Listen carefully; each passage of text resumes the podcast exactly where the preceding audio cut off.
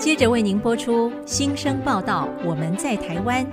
本节目由新住民发展基金补助。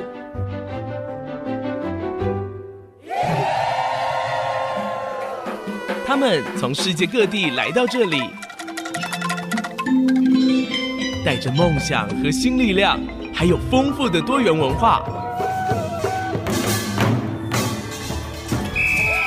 新生报道，我们在台湾。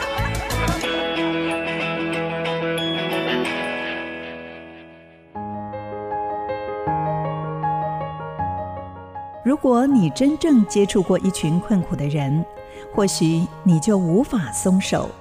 他们的难题成为你的难题，他们的无助成为你的无助，他们的孤独仿佛抓住你的心。他们可能是从冷战时期就来到此地，将在台湾终老的高龄新住民。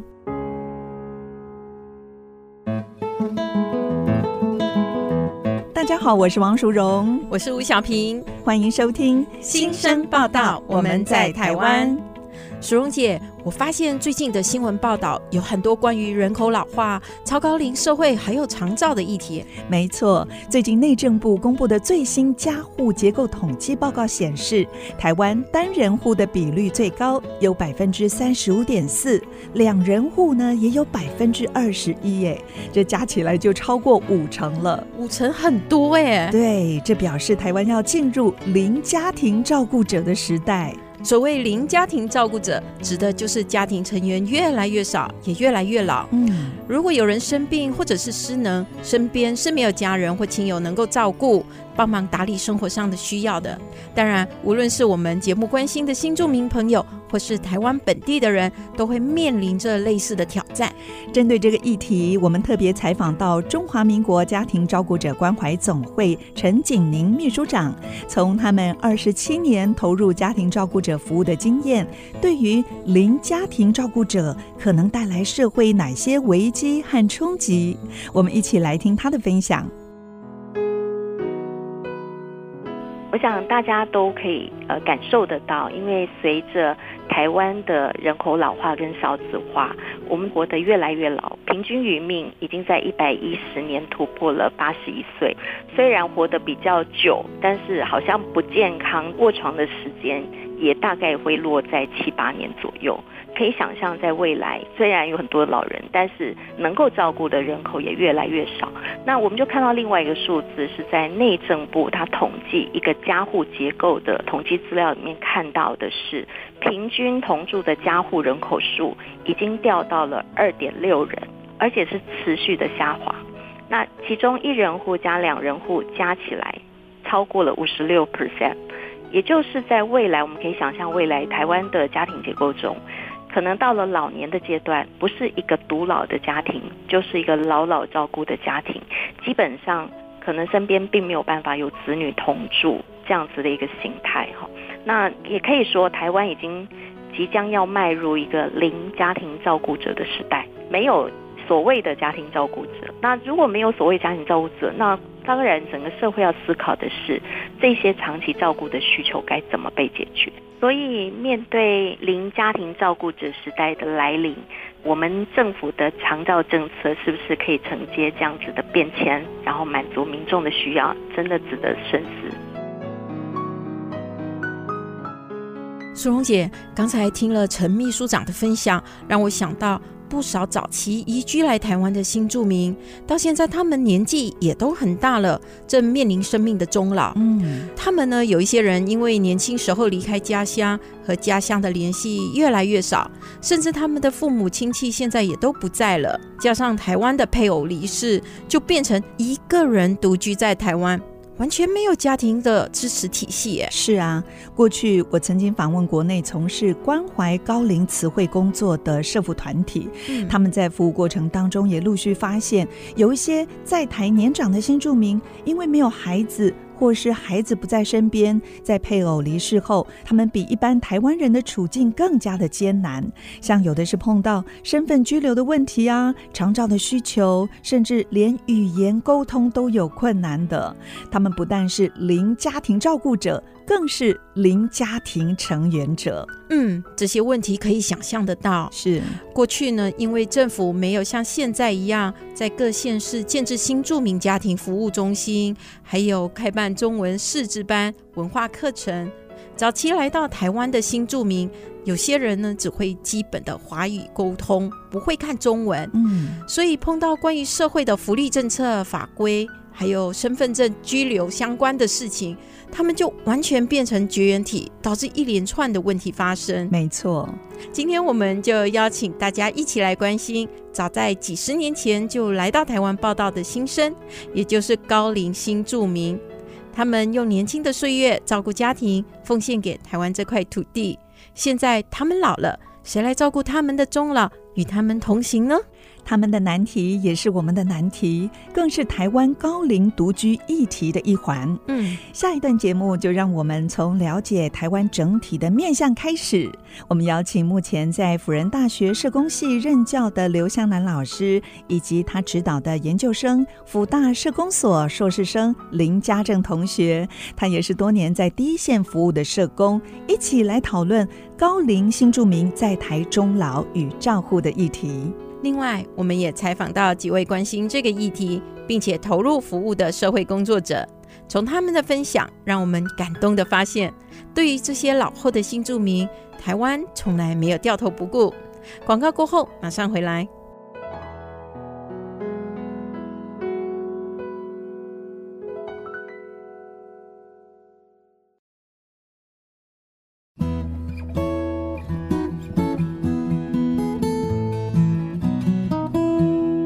您现在所收听的是 IC 之音竹科广播 FM 九七点五新生报道，我们在台湾节目，我是淑荣，我是小平。小平，上段节目当中，我们提到了新住民老后在台湾的处境跟照护的议题。嗯、我想问问，同样是身为新住民的你，你来自马来西亚嘛？对，拿的也是永久居留证，对不对？对，有没有想过这个问题呀、啊？老后的问题？呃，坦白说，我还真的没有认真思考过，哎，嗯，不过呢，我对台湾的医疗保健体系是蛮有期待的。毕竟台湾和很多东南亚国家相较，医疗的水平比较平均。嗯、对于在台湾养老的生活，我还蛮乐观的。哎，可是你知道吗？没有台湾身份证的话，你没有规划的话，很多长照福利是不符合使用的资格哦。啊，真的哦，对，真的很困扰哎。嗯，因为就我所知道的，有很多新住民都是持永久居留证。嗯，因为我们自己的原生家庭都在我们的母国啊，要我们为了社会福利放弃原有的国籍。真的很挣扎哎，是啊，换作是我，如果是因为婚姻的关系，或者是其他的原因，得要放弃中华民国的国籍，嗯，哇，我想我也是没办法接受的。想想这些没有规划入籍的新住民，如果把年轻的岁月都奉献给台湾这个新家乡，但是呢，在老年的时候却没有办法享有长照的福利。真的是叫他们情何以堪呢？非常赞同哦。嗯、那现在呢，就有一群早期来到台湾的新住民，有的已经七八十岁了，还有九十岁的，嗯、因为不同原因，正面临老后无人照顾的难题哦。嗯，为了更深入讨论这个议题呢，我们今天特地邀请了两位来宾来谈谈新著名老后的照护。首先为大家介绍辅仁大学社工系的副教授刘香兰老师。老师好，老师好，主持人好，还有他的学生辅大社工所林家正同学，家正好，大家好。香兰老师是台大社工系毕业，毕业之后进入社工所，在社工界闯荡了十年哦。嗯、那最后还到台大社工所拿到博士学位，一直对族群迁移还有新住民相关的议题很有兴趣，也有很多的投入。请香兰老师跟我们来分享一下您观察到在新住民台湾独老的这个问题。是，其实新住民在台湾有不少人已经是高龄的。的长者了，对，那一定是有他的历史脉络。嗯，比方说像刚刚徐荣杰讲到的，已经是八十岁、九十岁的，他们其实来的脉络是冷战的那个时期，不管是发生在越南啊，嗯、或者是印尼排华、啊，是。包括从大陆迁移来的那些老兵，嗯、都是在冷战时期，因为战争要有一个比较好的生活，对，所以才离开自己的家乡。嗯，对，所以那个时期来的在台湾。就是刚刚淑荣杰讲的，就是八九十岁，嗯，像内政部其实每五年都有做新住民的生活适应调查，哦，今年有在做，是。前一个是在一零八年，民国一零八年的时候，嗯，那个时候就已经调查出来了，嗯，如果换算成为现在五十六十万新移民人口，嗯，其实已经中高龄或者是高龄的新移民的人数。其实不少，是。对，但是我们其实不管是在服务，还有政策，还有网络，其实还是忽略了新移民的人口已经偏向。中高龄跟老，老化老化的这个现象了，是对。就像我记得我在网络上，凡是要搜寻像中高龄的新移民这样子的资料，基本上是很很少很少的。你只能够找到说，很像在长照机构服务的年轻的新移民或移工。嗯、对，嗯。今天同样来到节目的家政，就是香兰老师研究所的学生。嗯、是。那家政，你除了正在撰写你的硕士论文，其实你也一直在做社工的工作。是。请你分享一下你过去呢在接触新移民长辈的经验还有观察吗？哦，可以啊，嗯、因为我之前是在南部工作，其实那时候工作经验，新住民或新移民议题没有那么明显。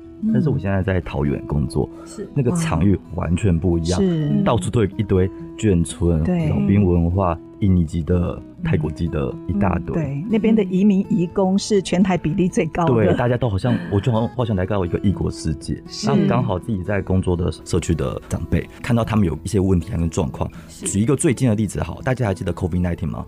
你们还知道通报机制怎么通报吗？通报机制就是如果你确诊怎么通报，那超级麻烦到爆。我们文字阅读能力非常的顺利，但是也都读得非常清楚，不痛苦。更不要说新住民朋友。那对于他们这一群长辈，嗯，不论是台湾的老人家或者新住民长辈，嗯，我觉得新住民他更加的弱势，嗯，他看不懂又听不懂，又这么的复杂，求助无门。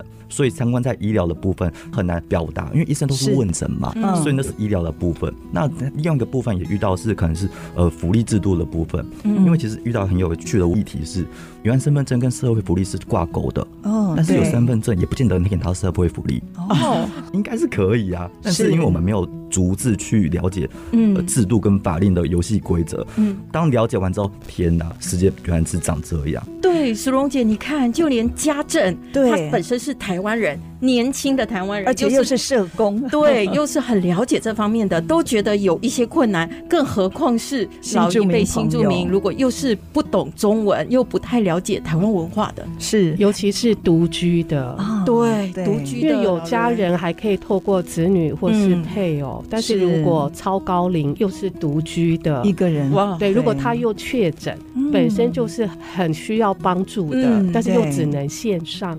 对，线上问诊，相对医生那一端也很不容易。对，他的专业训练里面也没有学习到怎么跟超高年龄独居的新住民的长者怎么接触跟互动。对，而且我们现在通译植物也没有很普遍，在 COVID-19 这样线上问诊的服务当中，所以这个都是很现实的一个问题，特别在疫情时代更凸显出来。那家政。你目前撰写的论文主题也是跟新住民相关。对，我选的主题是印尼籍女性新著名的生命历程探讨。印尼新著名女性的生命历程探讨。对，那主要是因为其实，在实物面上了解到他们，他们来台的年龄大概是属于中高龄。哦，中高龄选择做一个跨国迁移来台，他的动机很不一般，而且他。我自己就已经主观觉得他应该很有勇气吧，不然怎么会做这么事情？是，但是他一定有他的历史脉络，让他不得不做这件事情。是，因为我们一般知道的就是，如果是女性，可能比较多是婚姻移民，但是也都年轻啊，二十几岁，顶多三十几岁。是，那为什么这六十几岁的印尼新女性会来台湾呢？对，这是我想要了解的，在探讨，对，在探讨的。然后当然也想知道。他们来到台湾的时间点，因为每个时间点都不同，嗯、但是其实从国籍法、什么户籍法、就业服务法等等的，大概整个立法大概是从一九九九开始用力的设立跟修正，滚动是不停的修正，所以你在一九九前、一九九后，你的。跟政府的配套机制是完全不同的玩法，完全不同的玩法。举一个例来找我说，他可能来的时候，因为就业服务法，当时可能台湾在在蓬勃发展嘛，我想要立法的时候要想保障本地人的就业机会，对，那就是会强调说，如果你是所谓的外籍外籍的劳工的话，你要有专长。嗯，不然就是要雇主提出申请，政府再提出申请。嗯，那如果你非法的话，你就会被政府处理这样子。对，遣返。但是他们其实来台湾的另外一个动机也是想要去工作啊。嗯，对。但这前面就法律说你不可以工作，雇主怕怕，你也怕，他们也怕怕。但是后面修法了，哎，可以又可以了。你有居留证的，嗯，你就可以不用了。但是那时候他已经超过六十五岁了，那他要做什么？对，真的没什么。就是就是以这个例子来说，其实他们制度的滚动，他们不同的落在台湾的时间点，他们每个人的发展都是不一样，嗯，所以我们要讨论这个新住民在台湾终老这个议题哦，好像还蛮复杂，哦，因为每个人的背景条件。都不一样，对不对？对，其实冷战这个历史重大事件，嗯，改变了很多女性的生命历程。嗯，有些女性、男性从中国到台湾就迁移，有的是从东南亚，因为排华，因为越战，是共产主义跟自由主义的对抗来到台湾。是对，所以这个冷战是一个现在非常夯的研究议题。哦，所以我也希望。要把中高年龄的，尤其是高年龄的新住民长辈的生命历程，嗯，要放在冷战的脉络之下，嗯，去看一下战争怎么对一个女性的生命历程有重大的影响，更何况她要在一个异地。嗯，从头开始，对，嗯，在去年桃园有一位印尼新著名阿瑶奶奶江瑶池，嗯，是，她就是在三十四年前来到台湾结婚嘛，定居，那一直没有身份证，所以先生过世之后一个人独居，不过还好有公部门跟民间社服团体的帮忙跟照顾之下，在去年生日的时候呢，九十岁的生日终于规划拿到中华民国身份证，那我们也采访到内政部移民署桃园市服务站的陈佩仪社工来分享阿瑶奶奶的案例，我们一起来听。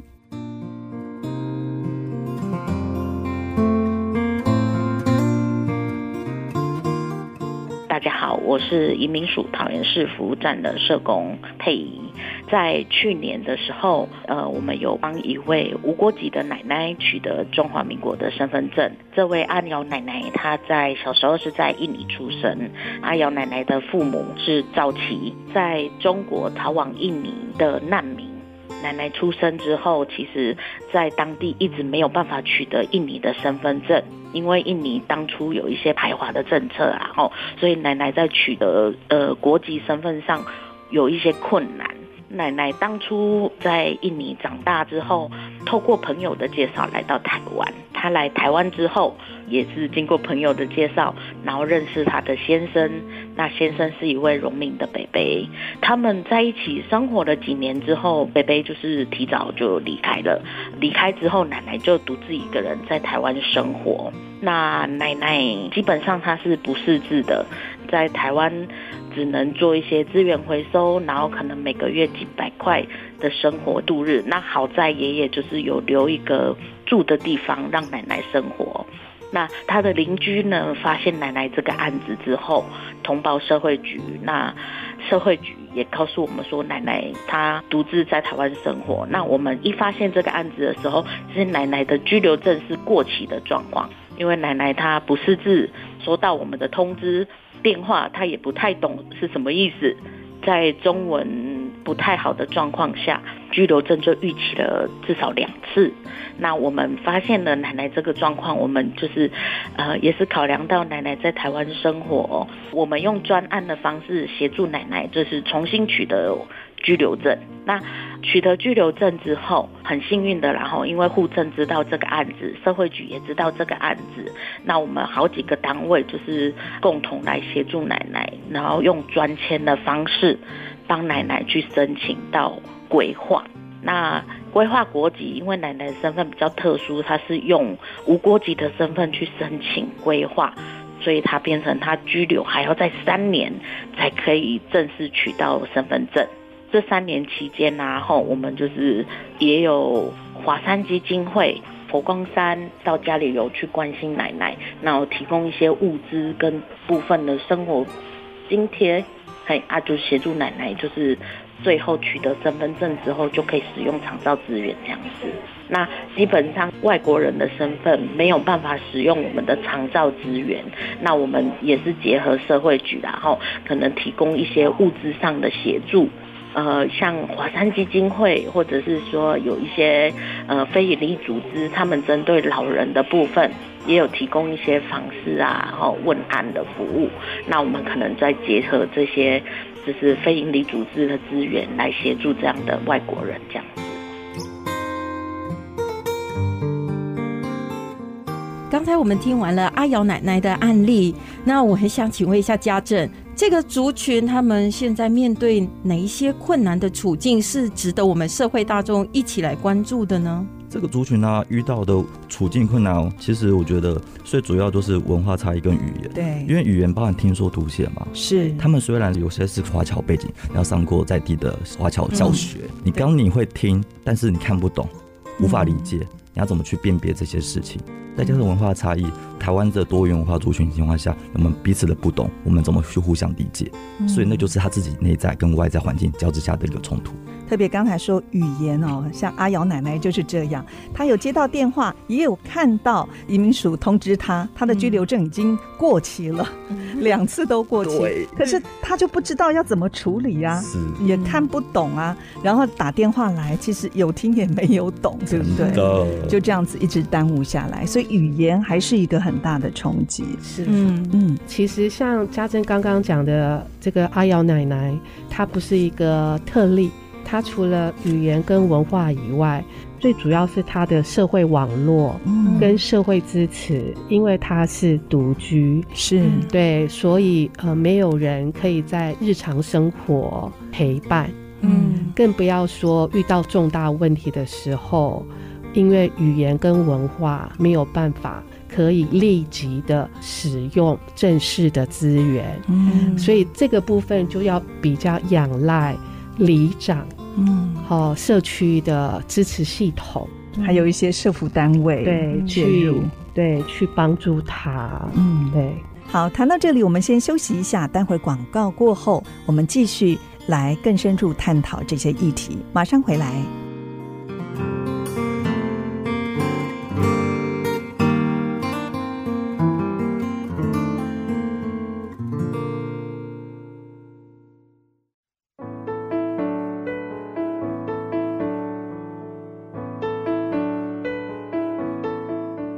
迎回到新生报道，我们在台湾，我是小平，我是淑荣。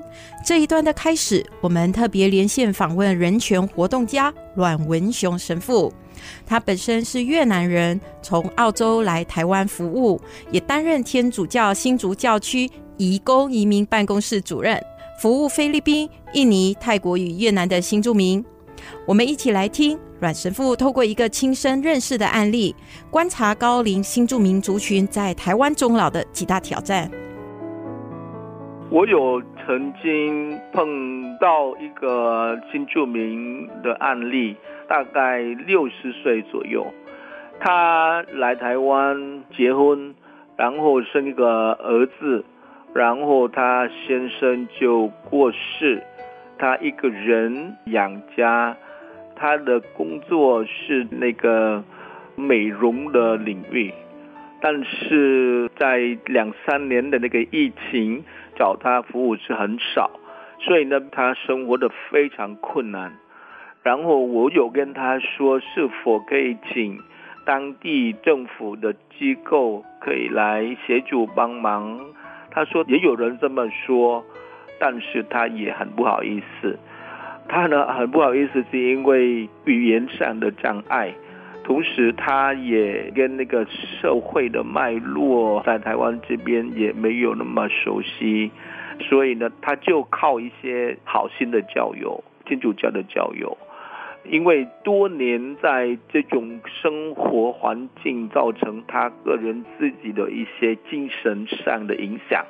那所以呢，有精神的一些障碍呢，我可以给他一些服务，但是那个社会的资源有关他的生活，还是想到那个以后他年纪七十八十岁的话的时候，我不晓得他是否能够找到台湾长照的资源来协助帮忙他，因为新住民哈，特别是越南籍的，他们来台湾语言没有那么好。这位哈，他的沟通还好，但是字啊，他不会认，然后呢，听力的也有一些障碍。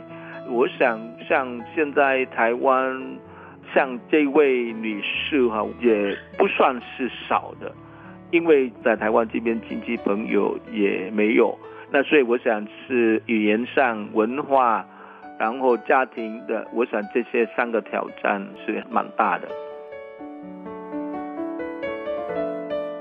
刚才您所听到的是曾经在日本的联合国难民营居住了三年，目前在台湾传道的澳大利亚越南侨民。阮文雄神父的分享。嗯，在上一段节目当中，我们听到来自辅仁大学社工系的副教授刘香兰老师，还有研究生家政分享他们在教学、研究，还有做第一线社工所接触到的新著名长者在台湾终老的一个现况。到底新著名在身份证取得上有哪一些困难呢？其实这个议题啊。之前没有在桃园，真的不知道，也不会想去碰。嗯、但是看完之后呢，就头昏眼花。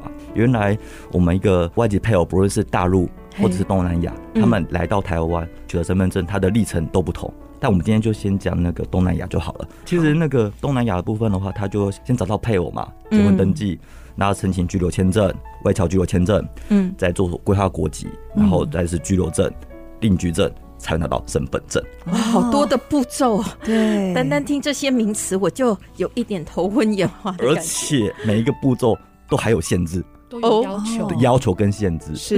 例如说那个定居证好了，定居证他他必须要做一件事情，就是他要有户籍可以放，然后必须要在居留满两年，两百七十天期间，如果去出国往返的不足天数，你要重新再等待。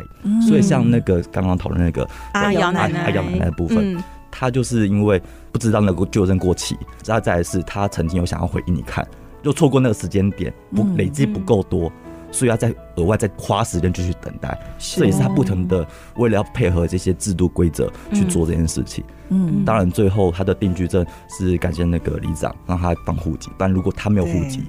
没有人给他放，嗯，定居证是拿不到的。而且移民署的陈社工他们是专案呢，专案让他通过 拿到身份证的。我来补充一下，尤其是像刚刚讲的那些奶奶，他们是因为冷战过来的，对，所以其实台湾的不管是户籍制度，还有其他的制度，只是越来越严，嗯，从没有到有。从有到越来越严，哦，所以这一群奶奶们，她经验到的是不同的制度越来越严，她一点都跟不上，更不要讲一开始说的语言文字上的隔阂。对，对，像现在要入中华民国国籍，你要考过华语嘛，要经过考试，你才可以拿到中华民国国籍。嗯，那对他们来说，考试这一关。有一定的难度呢，非常难。对啊，华语又是我们公认很难学的语言呢。是、嗯、关于语言考试这一点呢，我们也特别采访到移民署桃园市服务站的陈佩仪社工，他也有一些说明，我们一起来听。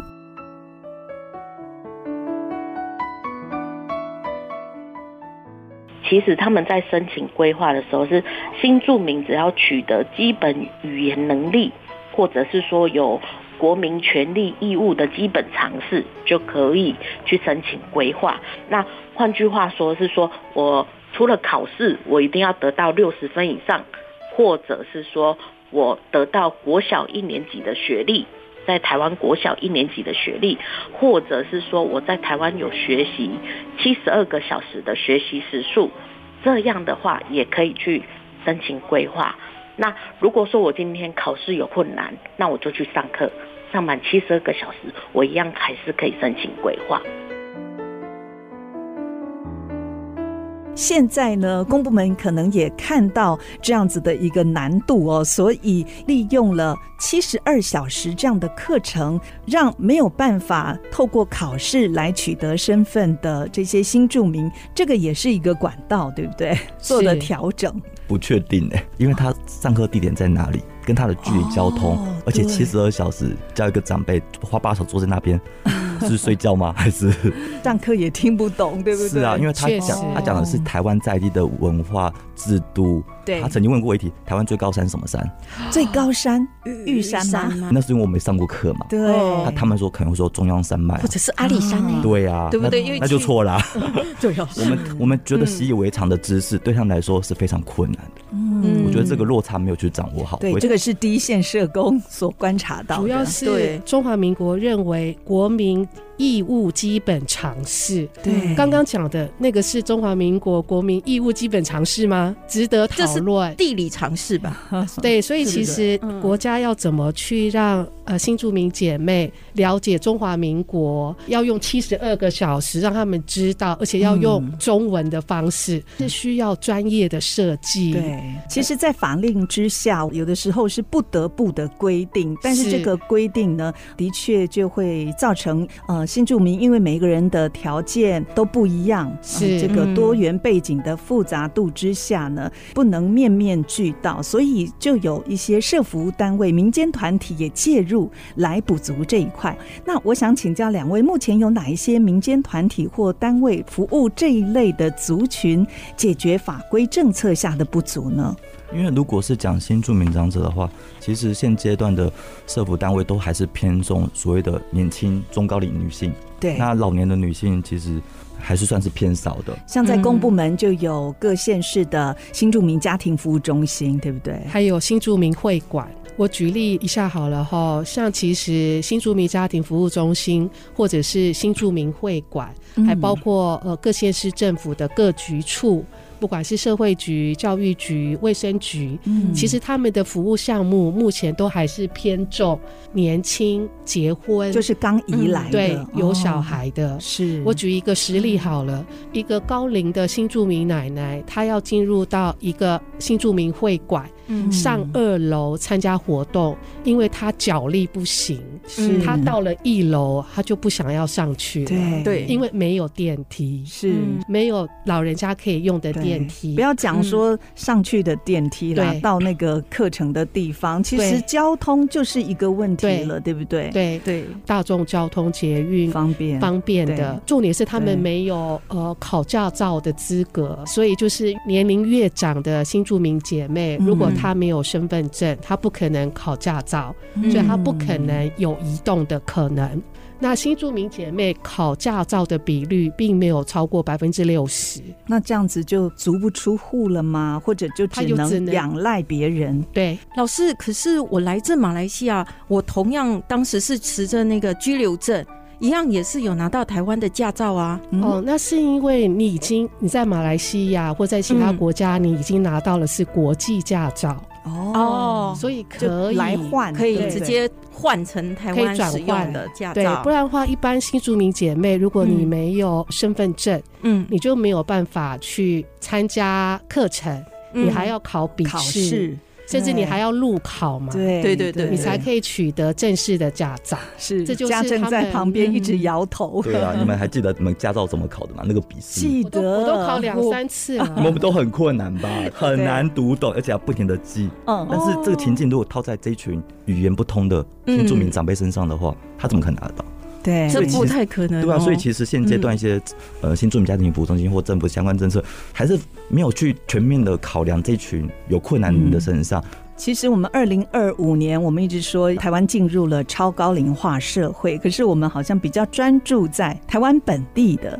可是，在台湾还有一群新著名的长者，其实他们所面对老后的这个议题跟问题是更多、更复杂的，是而且是累积性的困难。嗯，如果他在年轻或是中高龄阶段，他没有取得一些身份证啊、资格，嗯一定影响他高龄以后的老后的生活生活处境。所以他们碰到的这些问题哦，还是非常感谢很多的社服团体、一般的民间，还有善心人士。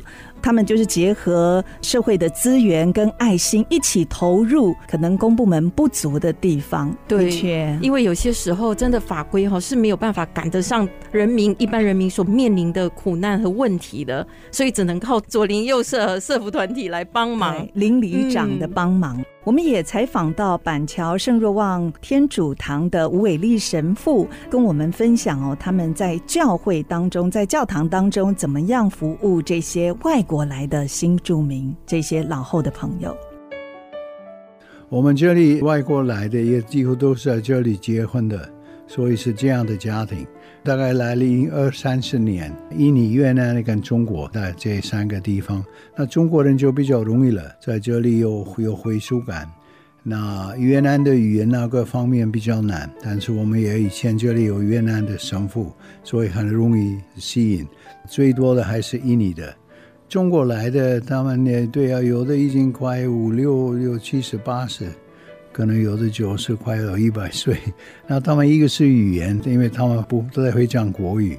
那第二个是谁照顾他们？他们的小孩也大了，所以我们看看，有时候他们要照顾人，有一些军人就跟印尼的人结婚啊，那些那些印尼的太太就要照顾他们那些先生就，就年纪大的，然后整个的过程也是多么会陪伴他们，鼓励他们。那有什么特别的需要，我们也会去他们的家。这个是我们花了不少时间去他们的家，帮他们祈祷吧，就认识他们。所以这个是很重要，神父要知道他们是从哪里来的，住哪里，看看他们的情况。所以这个会花一些时间去，我都骑脚踏车去找他们，就跟他们打招呼，了解他们的情况。他们的情况就是对啊，也是跟家里的关系，跟这里的关系，跟小孩子的哈，这个就很很多面的哈，很很很不容易了。因为谁要照顾他们，谁要关心他们，然后跟这里的政府的关系，这个是很不容易了。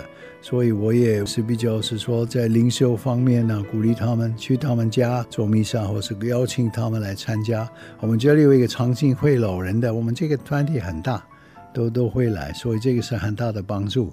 为那些外国人，因为我们那个节目是很适合一般的人，我们就一起祈祷，一起做弥撒，然后一起吃饭。我们这里都每一个星期天都请所有的人一起吃饭，然后星期六、星期四，呃，那些常青的就会来。有四十几个，那有一些大概中国印尼来的这两个，越南的年纪大的比较少，但是年纪大的都是中国跟印尼来的，因为印尼的人在这里已经有的很久，二三四十年，所以我们就对这两个团体对我们很重要啊。先他们有一点分享，九点，那十点就有一个演讲。那十一点就有弥撒，他们都很熟悉，又很特别。那十二点他们就一起吃饭，每次都给他们吃饭。那他们这样的整个的一个早上，有这样的一个时间，能够在一起认识一下，听一些积极的话，然后有一个团体，有一个祈祷，这个是很特别的机会。所以我很感恩有有他们会来参加，然后就会看到自己的自己的同乡，自己的朋友。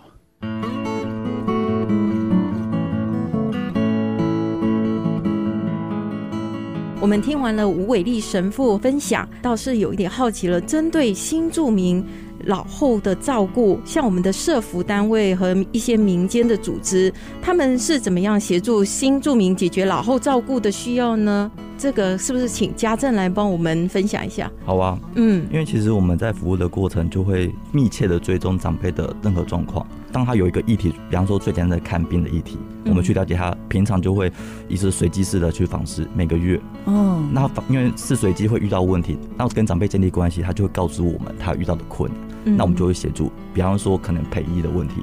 因为不知道怎么跟医生讲他的病况，我们就尽量陪同。虽然我们也很努力去听他想讲什么，但我们会充当中间的翻译。嗯，第二个是办理社会福利的一个状况，因为刚刚有讲到有身份证没身份证嘛，对不对？对，即使有了身份证，也不一定拿得到福利，对不对？然后那个申办的流程其实又很繁复。因为身份证需要一个东西，叫证明他的爸妈已经不在了，哦，没有子女。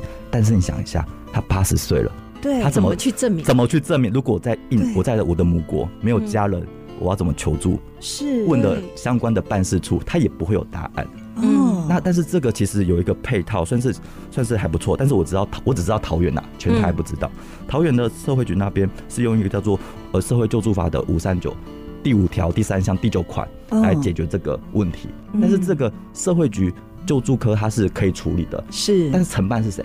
区公所，第一线区公所不是一致性的了解这个状况，对。所以当他没有收到应备的文件，他就会退货。啊，这样的话就，就这样来来回回，是，所以就很有趣的状况。哎、嗯、，A 区公所说可以，B 区公所说不行，是，他不收件。好像那个制度和那个观念就没有一致性，所以当我们不清楚，或者是长辈不清楚情况下，就很容易没有办法进入那个体制。这就是我刚刚所说的，有身份证也不见得可以拿到福利。哎、嗯，这个就好像是政府对于中低收入户也有一些照顾的措施，可是还是出现所谓的边缘户，就是他没有办法符合政府的一些条件，中低的资格。对，他可能就像原民的村落山上，他有一块地，可是是没有办法耕作，也没有办法生产的，然后住在很破旧的一个老房子里头，算有土地，算有不动产，是，可是他生活就明明很需要救助，甚至是独居。这个就是所谓的边缘户，所以在新住民也是这样，是对不对？常常发现灰色地带，对，就是灰色地带。嗯，所以刚刚那个宗教的系统，呃，民间。团体就相对重要，是。我这边稍微补充，宗教系统相当重要，嗯、因为老年之后那个灵性的需求是、嗯、面对死亡还有病痛，嗯、如果又是独居高龄长者，嗯，对他不仅是要有物质的服务，嗯、还有情绪的照顾，嗯，重点是还有灵性。面对生命走到快尽头的时候，对，所以为什么那个吴伟立神父还有阮神父，嗯，透过一个教会的组织，嗯，透过大家的力量，呃，去陪伴这些老年的新住民，对对，所以这就是一个非常重要的资源。不过谈到这里啊，我们从一个正面的角度来看，的确也听到了，包括移民署、桃园市政府等等哦，公部门也都努力在高龄新住民取得身份还有申办手续上提供一些方便的措施，只是因为高龄新住民有许多特殊的困难，在政府的政策上以及第一线的单位，可能需要注意更多的细节，才能够真正帮助到这群人。就像香兰教授家政所说的，民间团体跟宗教的帮助也扮演相当重要的角色。好，谈到这里，我们休息一下，待会儿下一段继续来探讨高龄新住民在台湾终老的议题，马上回来。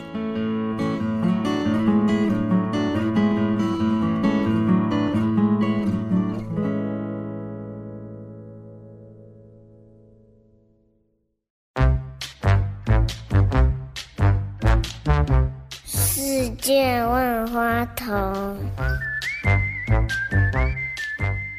大家好，我是中华民国家庭照顾者关怀总会秘书长陈景明。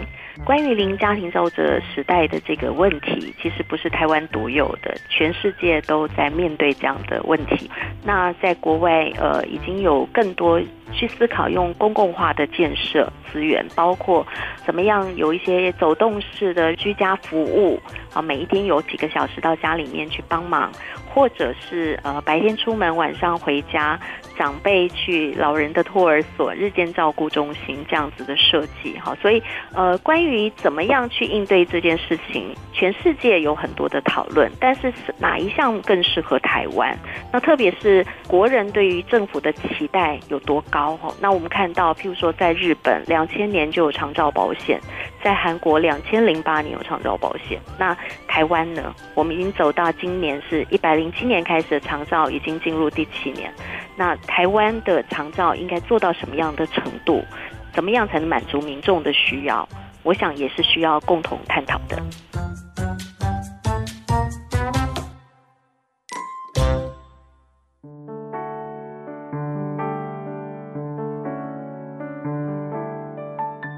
回到新生报道，我们在台湾节目，我是淑荣，我是小平。今天我们很高兴邀请到来自辅仁大学社工系的副教授刘香兰老师，还有研究生家政，跟我们一起探讨新住民在台湾终老的困境。其实刚才我们谈到的问题，政府和民间团体都有注意到，他们也分别在政策面和服务工作上做了一些调整。我们也采访到华山基金会新竹区的县站长魏炫义，听他的分享。华山基金会服务三师长者，失能、失智、失医。那我在服务的过程之中，发现有一群比较特殊的三师族群。那他们是新住民身份的三师长者，他们早年嫁来台湾。很早的就离开了原生家庭，那三三十年过去了，他们也成为台湾的六十五岁以上的老人家。一旦另一半过世之后，他们便一个人居住在台湾，他们的原生家庭其实都在海外。一旦他们生活面临到困难，其实他们的家庭支持系统或亲属支持系统会更加的一个薄弱。如果生病了、失能了，其实。面对生活的压力，其实更加的一个庞大。那其实不只是新住民身份的三师长者，华山基金会也提供了其他呃不同身份或从不同处境三师长者无偿不收费的老人到宅服务。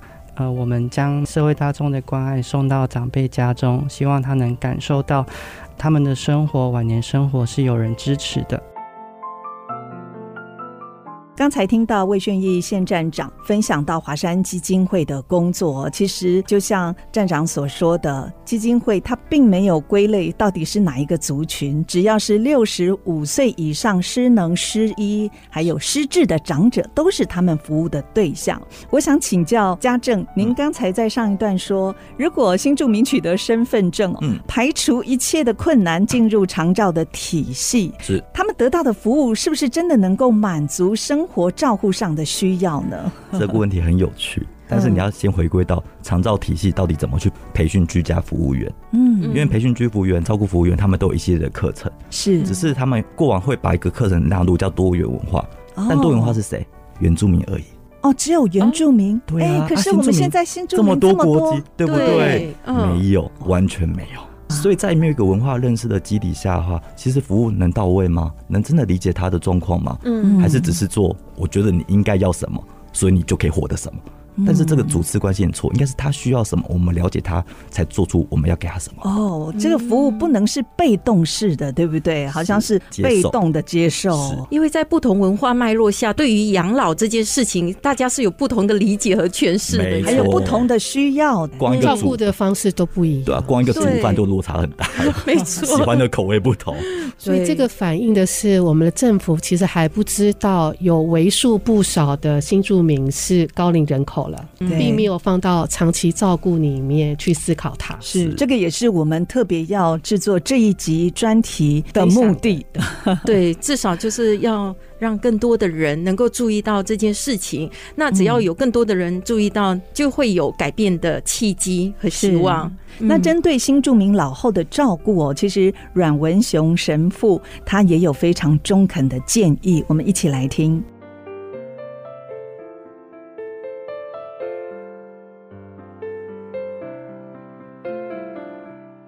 我想，首先是台湾政府要知道他们这些人在哪里。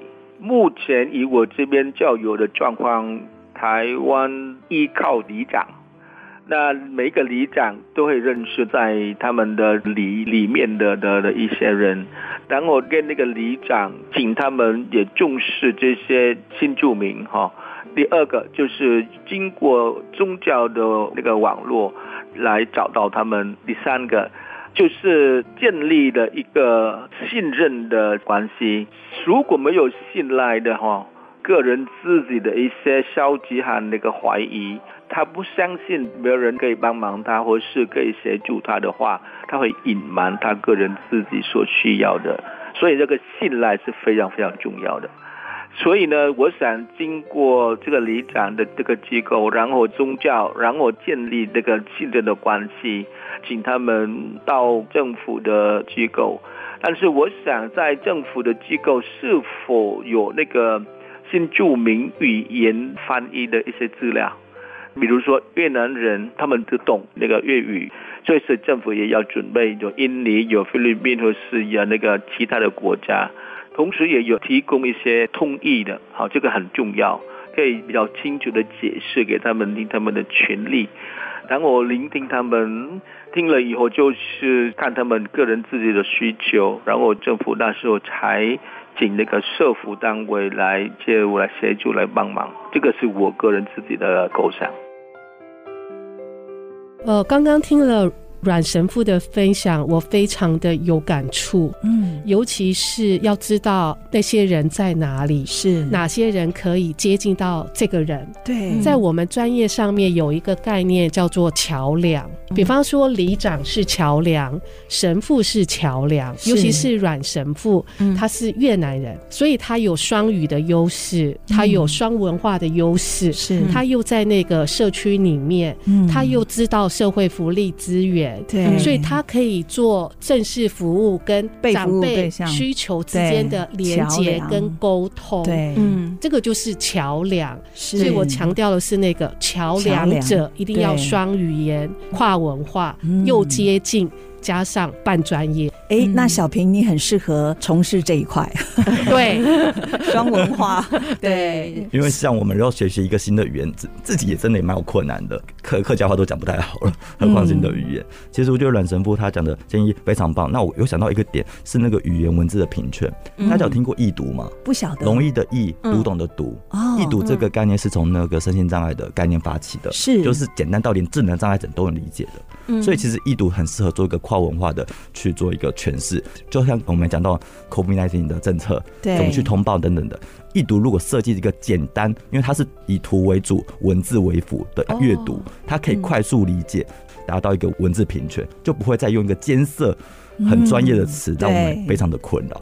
针对任何的照顾政策，都应该设计一个不同语言的易读的版本。易读对，让他们去阅读。所以通译的资源也是要预备好。当然，现在应该还是不够的，很很有进步空间。对，嗯，在新住民的背景跟政策的条件这么复杂之下呢，最后是不是请两位就个人的专业跟研究，对于新住民在台中老跟长照上的需要，是不是也可以给一些建议呢？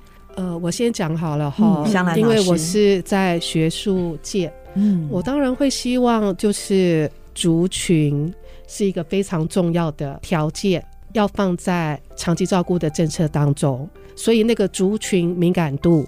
要扩及新移民的长照政策，嗯、是对，就像刚刚家政说的，如果我们落实在地方居服员的照顾的多元文化的课程，现在还只是只有原住民的文化，嗯，我们觉得这很好，对，但是也要扩及已经有五六十万的新住民姐妹，嗯、其中有十六趴是中高年龄的。而且以后会越来越多，对，对。这些人都会越来越变成中高年龄嘛，是，嗯，所以现在正是时候，让我们的长期照顾政策里面有放入东南亚文化或是其他国家文化的元素，对，甚至是在服务的设计，我觉得要强调的是差异，对，嗯，就是服务对象不同，需求也不同，一定要有所差异啊，对，那这个差异才是平等。通常我们认为平等是要让大家变成一样，对。但是我们另外一个说法是，尊重不一样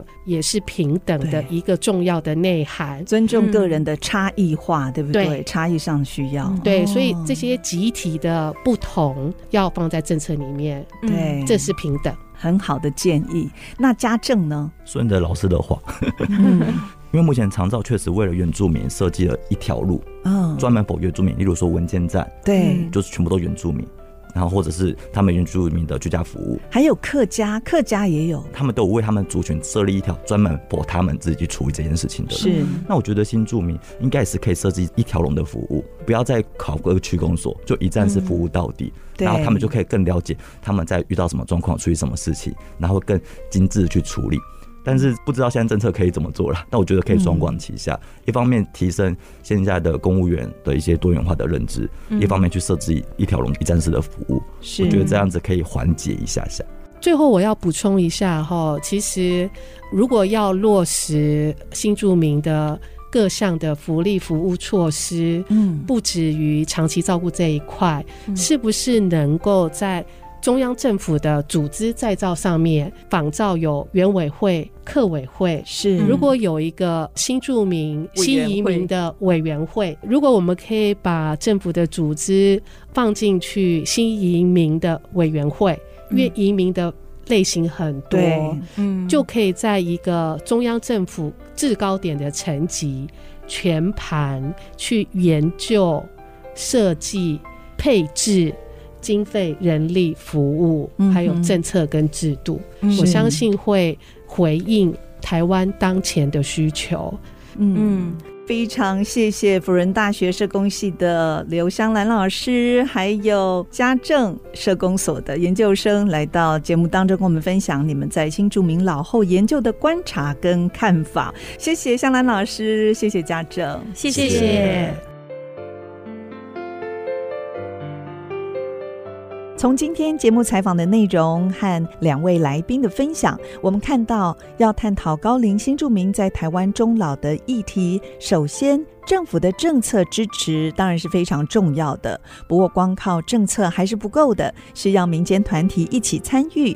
我们也看到台湾真的是充满爱心，就像华山基金会照顾失能、失智、失医的三失老人，他们就注意到高龄新住民照顾的需要。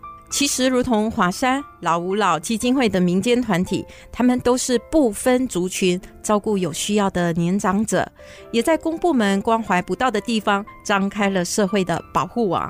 另外，各县市的新住民家庭服务中心、关怀协会也看到了新住民高龄长者的需要，还有一些锁定对象。对特定国籍新住民提供关怀服务的协会，展开社区送餐、陪同就医等等的服务。我们确实需要政府、民间、宗教的力量，一起补上这些年长者在物质、心灵照护上需要的缺口，让高龄新住民在台湾安身立命。